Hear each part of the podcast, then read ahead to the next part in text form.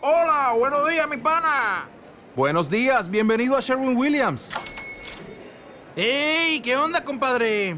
¿Qué onda? Ya tengo lista la pintura que ordenaste en el ProPlus app. Con más de 6.000 representantes en nuestras tiendas listos para atenderte en tu idioma y beneficios para contratistas que encontrarás en aliadopro.com. En Sherwin Williams somos el aliado del PRO. Otro ejemplo.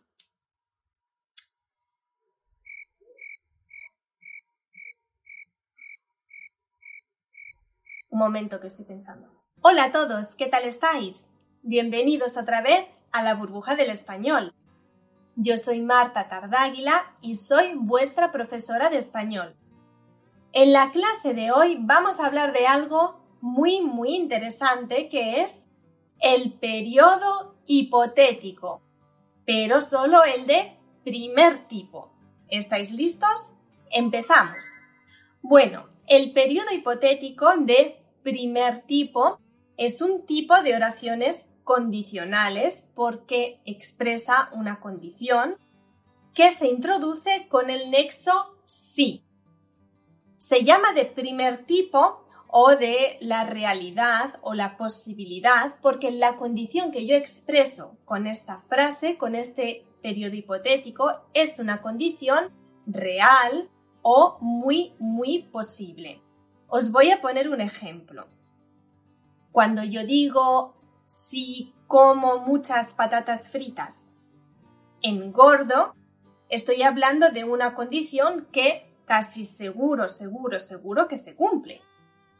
O si yo digo, si no duermo mucho por la noche, por la mañana tengo sueño, en este caso también es una condición que si se cumple, seguro, seguro que la consecuencia es esa. ¿Cómo se forma este tipo de periodo hipotético? La oración subordinada es la que expresa la condición. La condición que, como ya hemos dicho, en este caso es una condición real y posible. Se introduce con el nexo sí y después del nexo sí tengo que poner el presente del indicativo. Esta es la oración subordinada. En la oración principal puedo poner varias cosas diferentes. Por ejemplo, puedo poner un presente de indicativo, como en el ejemplo que hemos dicho antes. Si como muchas patatas fritas, engordo. Presente, presente. También puedo poner un futuro en la principal. Por ejemplo, puedo decir, si estudio mucho español, Aprenderé a hablar enseguida, con un presente y después un futuro. Además, aparte del futuro, puedo poner también la perífrasis de futuro, ir a más infinitivo. Entonces puedo decir, si estudio mucho español, voy a aprender a hablarlo enseguida. Otra opción es poner en la principal un imperativo. Por ejemplo, podemos decir, si vienes de vacaciones a mi ciudad, llámame. Llámame es un imperativo. Por lo tanto, estas son las tres maneras que tenemos de formar un periodo hipotético de primer tipo. Repito, en la subordinada sí más presente. En la principal o un presente o un futuro o forma de perífrasis de futuro o un imperativo. Además, tenemos que saber que el orden de subordinada principal se puede cambiar. Podemos decir primero la subordinada y después la principal. O podemos decir primero la principal y después la subordinada. Pero recuerda, si decimos primero la subordinada, la que lleva el sí, tenemos que poner una coma detrás antes de la principal. Vamos a poner un ejemplo. Podemos decir, si vienes a mi ciudad, coma, llámame. O llámame si vienes a mi ciudad, aquí no tengo que poner la coma. Estos ejemplos que hemos puesto se refieren todos a condiciones en el presente. Por eso, en la subordinada hemos puesto el presente del indicativo. Pero la verdad es que a veces esta condición real y posible puede estar situada en el pasado. En este caso, puedo utilizar los tiempos del pasado del indicativo. Por ejemplo, puedo decir sí más pretérito perfecto de indicativo. Si has estudiado mucho, aprobarás el examen. Por ejemplo, con el pretérito perfecto más un futuro. O podemos decir también si más indefinido de indicativo. Si estudiaste ayer, hoy puedes salir. También se puede combinar de esta manera. Como veis, la combinación es siempre o si más presente cuando la condición es actual o si más un tiempo del pasado del indicativo cuando la condición es pasada. Pero atención que en la principal solo tres cosas. Presente, futuro o imperativo. Una cosa que no, no, no se puede hacer nunca es poner el futuro en la subordinada, sin más futuro no se puede hacer. No puedo decir, por ejemplo, si vendrás a mi ciudad, llámame. Prohibido. Detrás del sí nunca se pone el futuro. ¿Qué se pone? El presente del indicativo. Si vienes a mi ciudad. Tampoco puedo poner en la subordinada el presente de subjuntivo o el pretérito perfecto de subjuntivo. No puedo decir, por ejemplo, si vayas, no. Tampoco puedo decir si hayas ido, tampoco. Entonces, repasamos. En el primer tipo de frase de periodo hipotético, detrás del sí, es decir, en la oración subordinada, podemos poner un presente de indicativo o podemos poner un tiempo del pasado del indicativo. No podemos poner un futuro, no podemos poner un presente de subjuntivo, no podemos poner un pretérito perfecto del subjuntivo. No, no, no.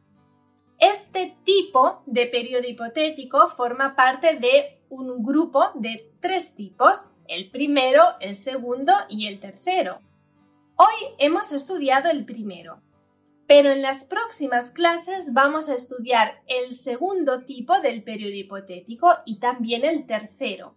Son otro tipo de frases subordinadas, de frases condicionales que expresan otro tipo de condiciones. Así que ya sabes, no te pierdas las próximas clases de la burbuja del español porque vamos a seguir profundizando sobre este tema. Mientras tanto, te recomiendo que vayas a visitar nuestra página web burbujadelespañol.com porque allí vas a encontrar todos los ejercicios necesarios para practicar con esto que estamos estudiando. Y, de todas maneras, ahora vamos a practicar un poquito juntos. Te voy a poner algunos ejemplos y tú me vas a decir si son correctos o si hay algún error, ¿vale? ¿Estás listo? Empezamos. Entonces yo ahora te digo unas frases de periodo hipotético de primer tipo, pero no sé, a lo mejor me equivoco un poco. A ver si sabes encontrar el error. La primera. Si tendré tiempo, iré a verte. ¿Es correcta? Exacto, no es correcta porque no se pone el futuro detrás del sí. Si tendré, no. ¿Qué tengo que poner? el presente. Si tengo tiempo, iré a verte. Otro ejemplo. Si hayas leído ese libro, te presto otro. ¿Es correcto? No, no es correcto porque detrás del sí no se puede poner el pretérito perfecto del subjuntivo. Sin embargo, sí se puede poner el pretérito perfecto del indicativo. Si has leído ese libro, te presto otro. Otro ejemplo. Si te apetece, vayamos a dar una vuelta. ¿Es correcto? No, no es correcto, exacto. Y aquí el error está en la principal, porque no hemos dicho que en la principal se puede poner un presente de subjuntivo. Vayamos, no. Pero sí se puede poner un presente de indicativo. Vamos.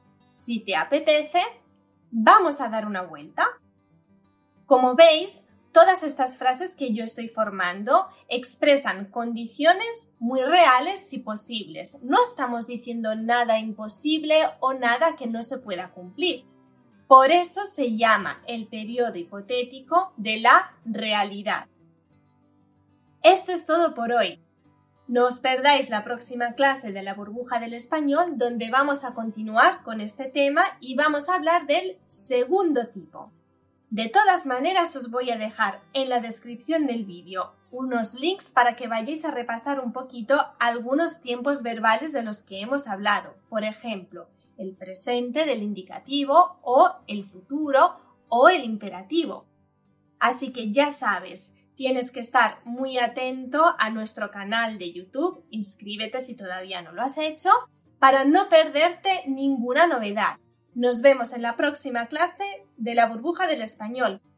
Si estudias español, aprenderás mucho. Hasta pronto.